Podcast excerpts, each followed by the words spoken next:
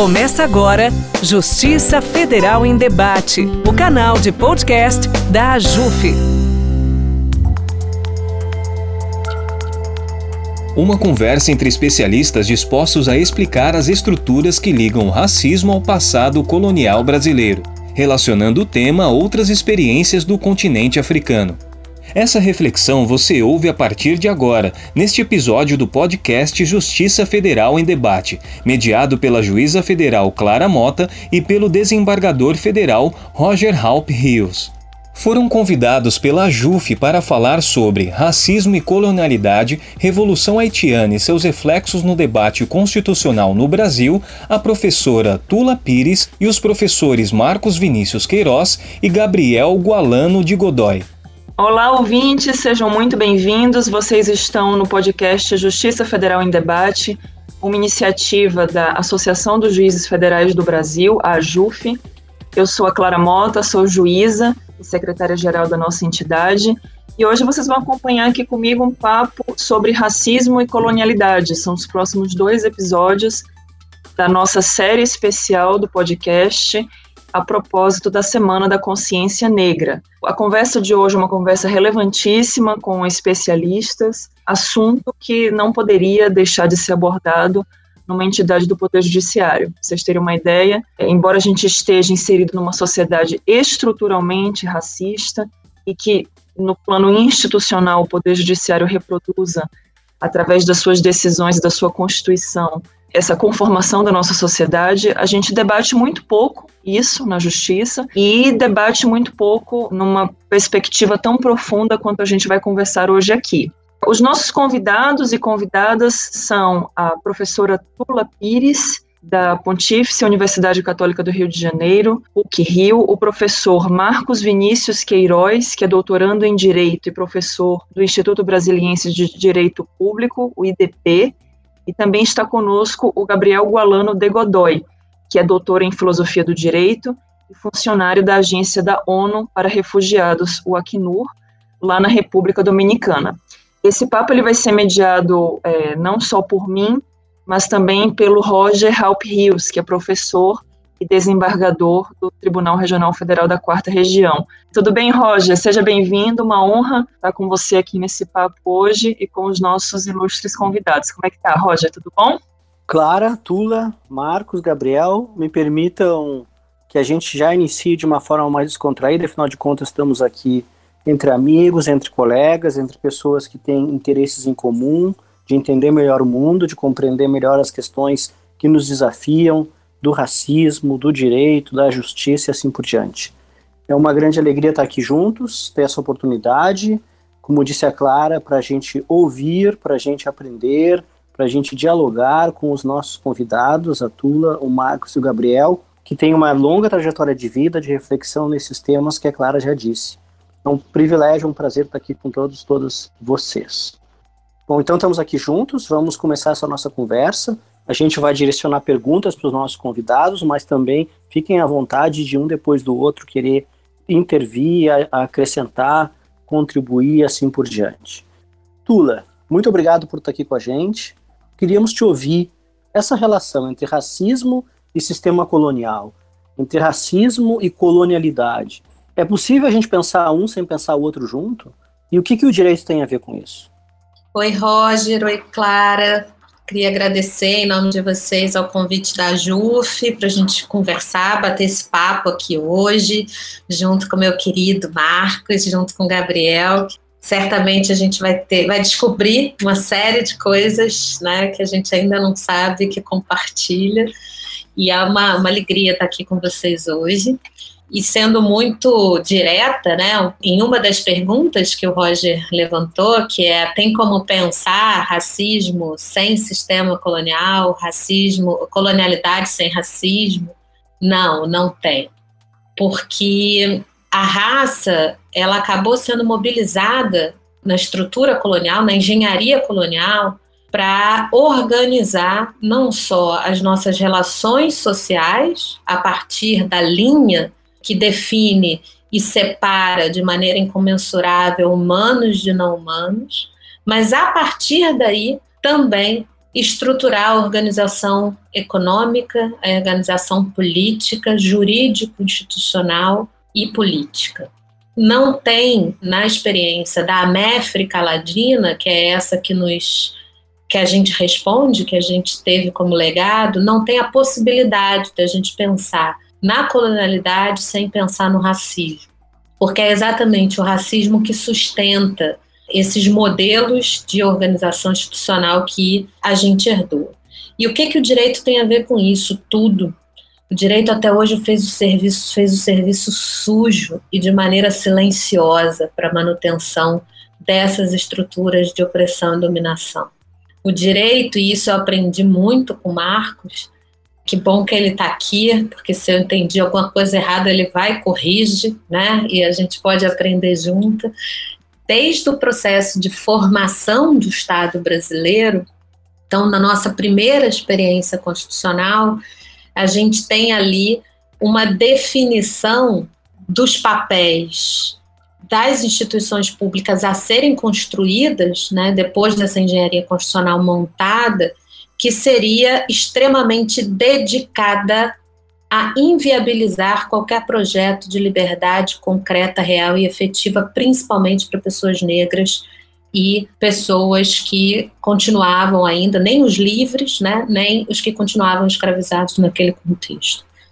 Isso faz com que não só a gente tenha exemplos de instituições políticas e jurídicas que se consolidaram depois de 1824, exatamente para implementar esse modelo de desumanização para corpos negros e indígenas e para garantia de privilégios para corpos brancos, como também foi através do direito que a gente criou uma série de procedimentos de inflição de dor, de vilipêndio, de extermínio, de morte e a esses mesmos grupos sociais. Então, é importante demais que a gente esteja aqui hoje juntos, embora entre nós exista né, uma relação que é leve, essa leveza é importante para a gente tocar em assuntos que a gente não consegue tocar de forma responsável sem constrangimentos.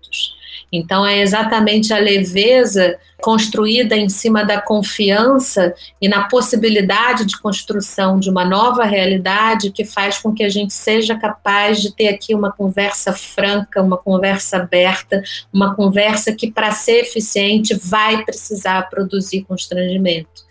E desse constrangimento pode ser que a gente não só entenda como a cada dia em pequenas e grandes ações, a gente reproduz essa máquina de moer milhões de brasileiros e brasileiras, ou a gente efetivamente perdeu de uma vez por todas essa batalha e a possibilidade de viver numa democracia. Tula, muito obrigado pela tua resposta. Ela já nos abre muitos horizontes, muitas inquietações de produção de um verdadeiro diálogo como tu estás nos colocando.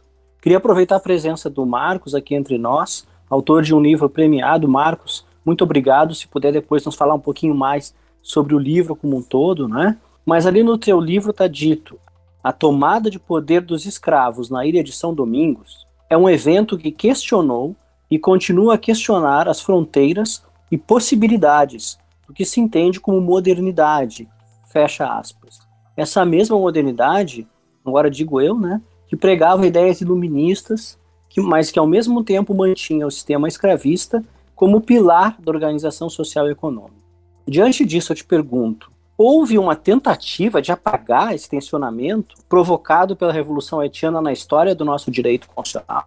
E com uma tentativa de invisibilizar a diáspora africana como elemento central na nossa história, nas dinâmicas políticas, nas lutas por reconhecimento. E eu aproveito aqui como professor de direito constitucional, que também sou aqui, como vários, várias das amigas e dos colegas aqui, na nossa formação clássica, na graduação e até mesmo na pós-graduação, a gente, quando ouvia falar do direito, das revoluções, só havia falar da Revolução Americana da Revolução Francesa, como se nunca tivesse existido, e muito menos tamanha importância que o teu livro mostrou da Revolução Haitiana para o direito constitucional do Ocidente da modernidade. Gostaríamos muito de te ouvir sobre isso. Obrigado, Marcos. Tula, Gabriel, Roger, Clara, é um prazer estar aqui com tanta gente que eu admiro, gente que Tula é quase uma mestra, uma tutora para mim, assim, então estar tá compartilhando esse espaço com ela é uma honra, uma felicidade imensa. Também agradecer o convite da JUF, né, felicidade da gente poder estar tá discutindo com, com, o público do direito, o público de tomada de decisão, é, de aspectos que, ao meu ver, não são só relevantes, né, são fundamentais, são bases da nossa formação nacional, da nossa realidade contemporânea. Roger, basta a gente pensar, né, a gente relembrar ali a nossa formação como jurista, né, nos tempos de graduação, depois pós-graduação, qual é a narrativa colocada? É aquela que é ensinada nos, nos livros de doutrina constitucional, de história de direito, história dos direitos humanos, de que o direito moderno ele surge ali no que é chamado da era das revoluções, né, com uma primeira revolução, que seria a Revolução Inglesa ainda no século XVII, posteriormente as revoluções republicanas do final do século XVIII, né, a Revolução dos Estados Unidos, uma guerra de independência, a Revolução Francesa. Nessa narrativa não existe espaço nem para as guerras de independência latino-americanas, né, que também eram revoluções republicanas, e muito menos para a maior revolução da história, que é a Revolução Haitiana, que ela coloca, inclusive, como uma pedra no sapato sobre o que entendemos como mundo moderno. Eu sempre gosto de comentar que ela é, de fato, uma ogiva nuclear ali na nossa teoria e na nossa, nossa filosofia política. Né? A partir do momento que você toma conhecimento da Revolução Haitiana, todo o seu mundo necessariamente precisa ser revisto. E esse silêncio é colocado, né? eu fiz uma pesquisa recente, inclusive com um orientando da Tula, as 10 obras mais citadas nos currículos de direito no Brasil e fomos olhar né, se quais eram as revoluções que são narradas. Nenhuma delas abre um, uma vírgula para falar do Haiti. Né? Lida ali com o iluminismo, os contratualistas, as revoluções francesas como paradigma, mas não se fala do Haiti. A gente foi para os currículos também, né, dos mais bem avaliados cursos de direito do Brasil. Né? Também nas emendas dos cursos disponibilizados pelas faculdades, não há sequer nenhuma menção em relação à Revolução Haitiana. Ou seja, é um silêncio que estrutura ainda a nossa formação. Ao meu ver, esse silêncio é constitutivo da nossa formação nacional, é constitutivo da nossa cultura jurídica. Por que, que isso é tão fundamental no que se chama de Brasil, né? Porque a Revolução Haitiana acontece, como a gente vinha comentando, no final do século XIX, no final do século XVIII e entra no início do século XIX, né? Entre 1791 e 1804/1805. É um momento de definição é, e de extrema turbulência nos rumos ali que a humanidade está tomando, podemos assim colocar no mundo atlântico. É um momento de ideias abolicionistas, a ideia de insurgências negras por todas as franjas da América, no Caribe, no Brasil e tudo mais. É um momento de republicanismo também, né, das ideias de liberdade e igualdade.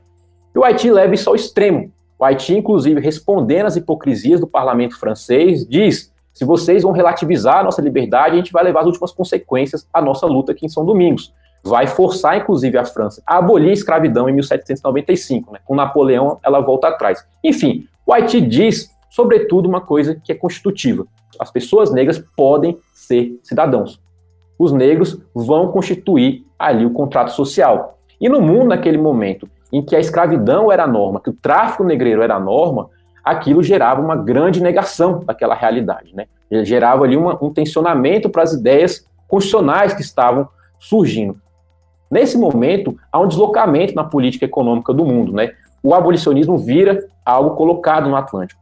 Todo mundo vai começar a gritar, seja de tom mais baixo, de tom mais alto, abolição, fim do tráfico negreiro. O Haiti impele isso, inclusive. O Brasil, por outro lado, vai gritar escravidão. A gente vai gritar escravidão na nossa independência, a gente vai gritar tráfico negreiro. Depois de 1822, inclusive, é o momento que mais vai se traficar africanos para o Brasil. Se por um lado havia uma questão de liberdade, no Brasil se dizia que se escravizar ia se traficar mais africanos a partir ali do início do século XIX. E o Haiti colocava um tensionamento. Esse país que emergia como grande escravista do século XIX, o Haiti era uma possibilidade de negação da realidade que formávamos como Estado-nação. E qual era a, a, a estrutura necessária em termos de discurso jurídico? Não se falar disso não abrir uma boca, uma palavra, um parágrafo, um artigo, um inciso que fosse sobre o direito dos negros, particularmente o direito dos africanos, que era o grande temor. Assimilar africano a cidadania, a liberdade e a igualdade era contrariar a base de formação nacional. E o discurso jurídico brasileiro se forma nesse silenciamento.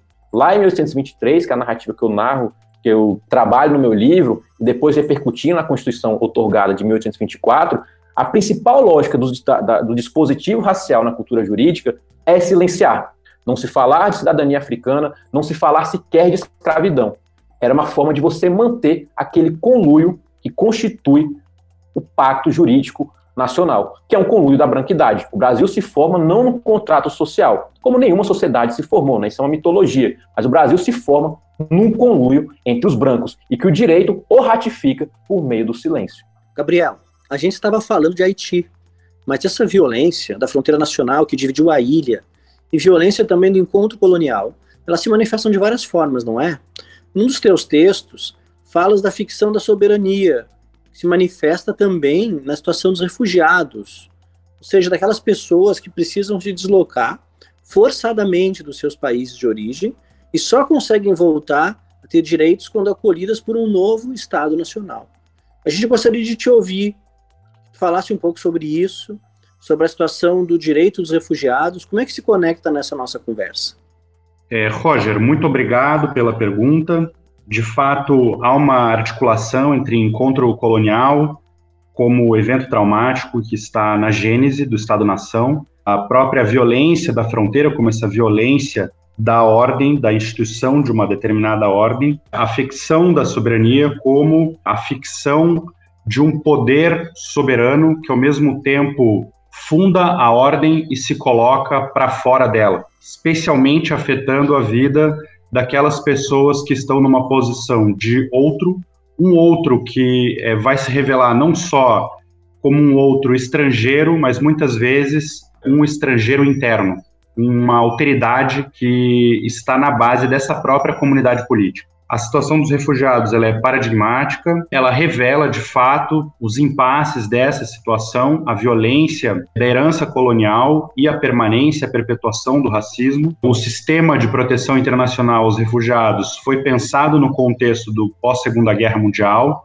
particularmente na Europa, para proteger refugiados, especialmente alemães, do nazismo e, portanto, foi situado como resposta de proteção internacional para pessoas vítimas de perseguição em função da sua raça, da sua nacionalidade, da sua opinião política ou pertencimento a um determinado grupo social, mas por eventos acontecidos até 1 de janeiro de 1951.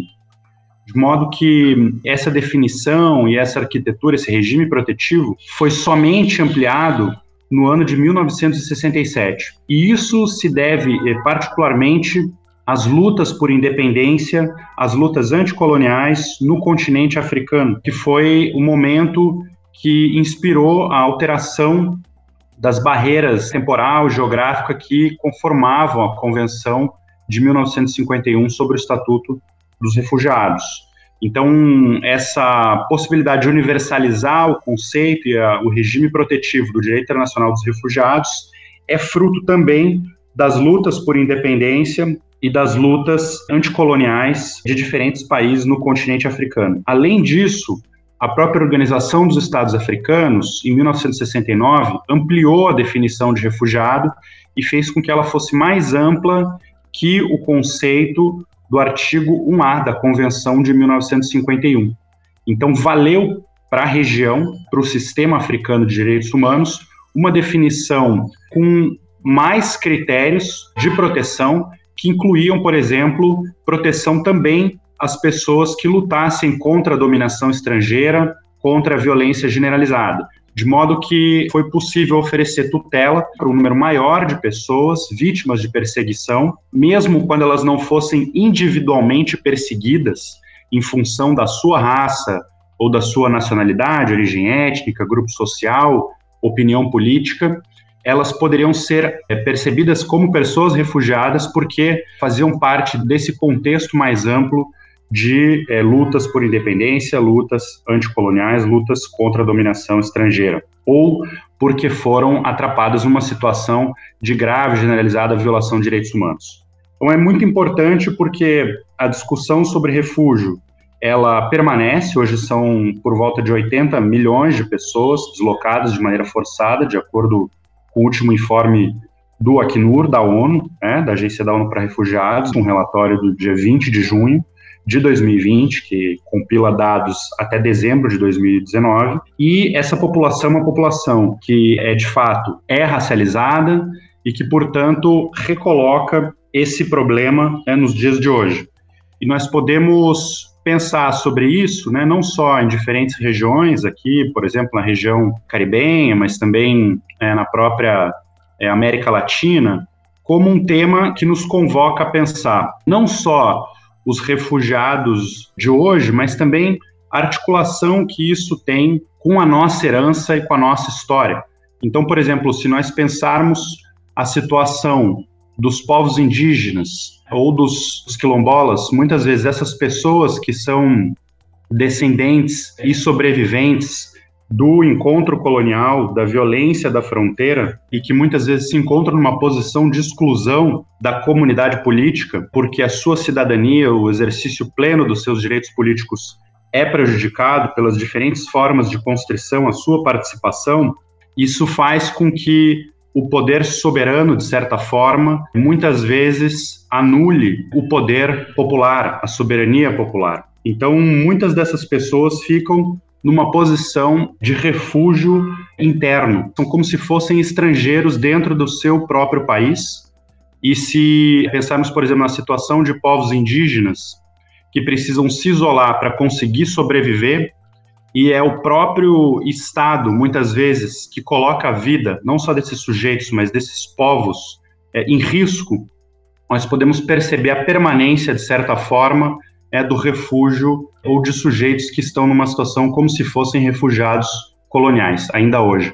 Então, ao mesmo tempo em que se incrementa o número de refugiados no mundo, também parece que muitos países percebem que a parcela da sua população que se encontra numa posição de exclusão ou de risco de morte é tratada como se estivesse numa posição de estrangeiridade ou colocada numa posição de corpo fora de lugar, que é preciso buscar uma alternativa de fuga dentro do próprio país para conseguir sobreviver.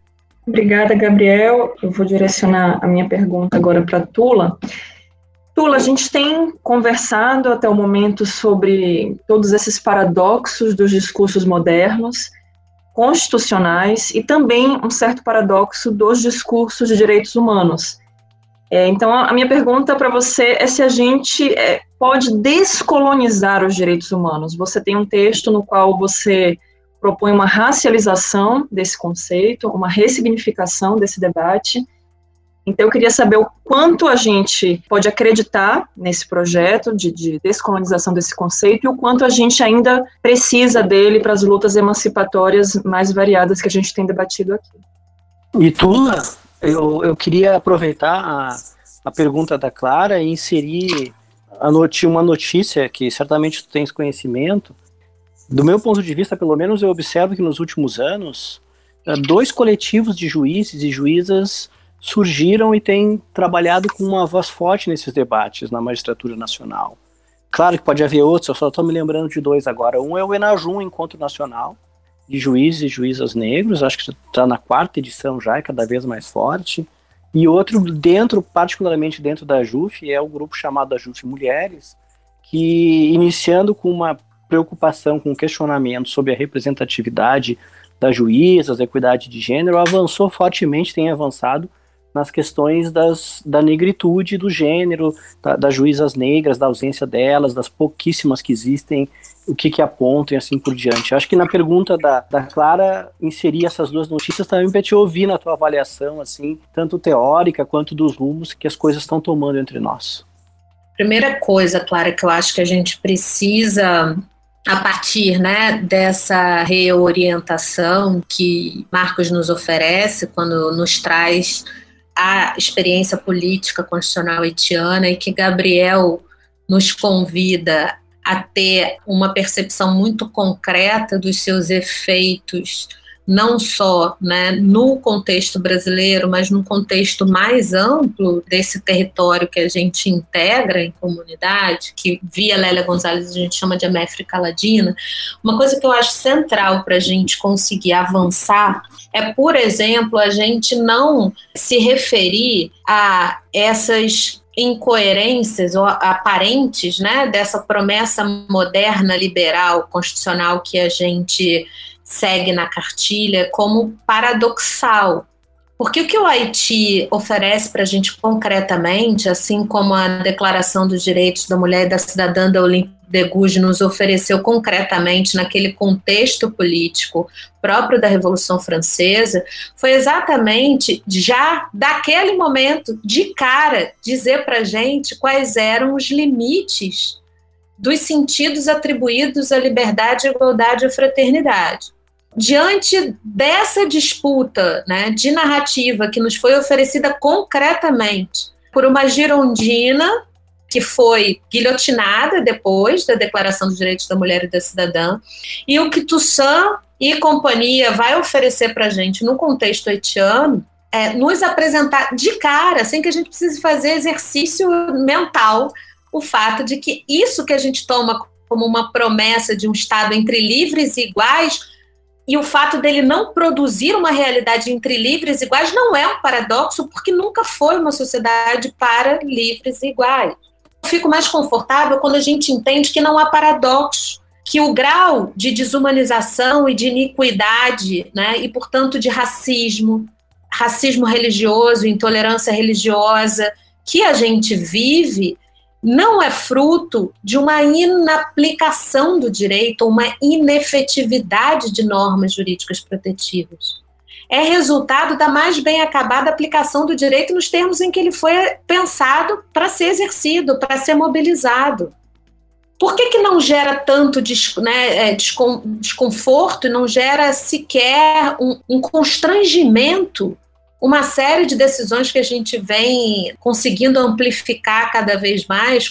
Exemplos, infelizmente, não nos faltam. E esses exemplos, a meu ver, eles não demonstram paradoxos eles nos, eles nos colocam é, de maneira muito evidente qual é a narrativa em torno da qual o colonialismo jurídico brasileiro se erigiu, se construiu.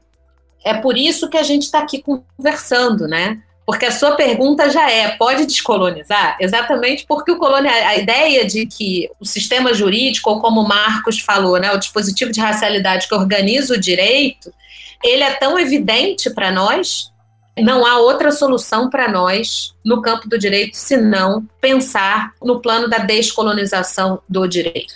E descolonização não é algo que está relacionado a uma teoria ou a um grupo de pessoas que na década de 90 resolveu é, se juntar para pensar a herança colonial e respostas a ela a partir do tipo de violência pelo qual passou a América Latina.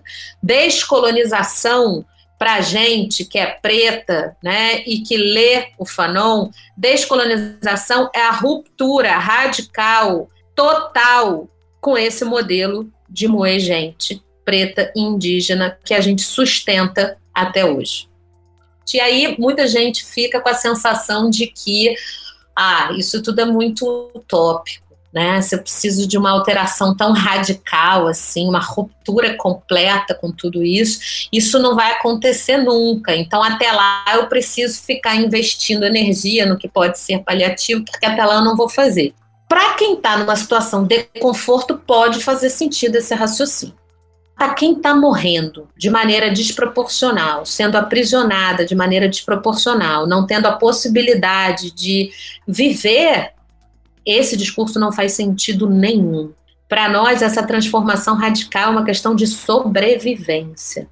Ou é assim, ou é a nossa morte. E desculpa, a gente não vai negociar com a nossa vida e com a nossa liberdade uma maquiagem nesse sistema de justiça, ou nesses modelos de reforço né, dessas promessas modernas, né, entendendo a modernidade de uma maneira muito setorizada, que é essa modernidade entendida como algo que começa no final do século XVIII, quando a gente está falando que a modernidade está começando no século XV.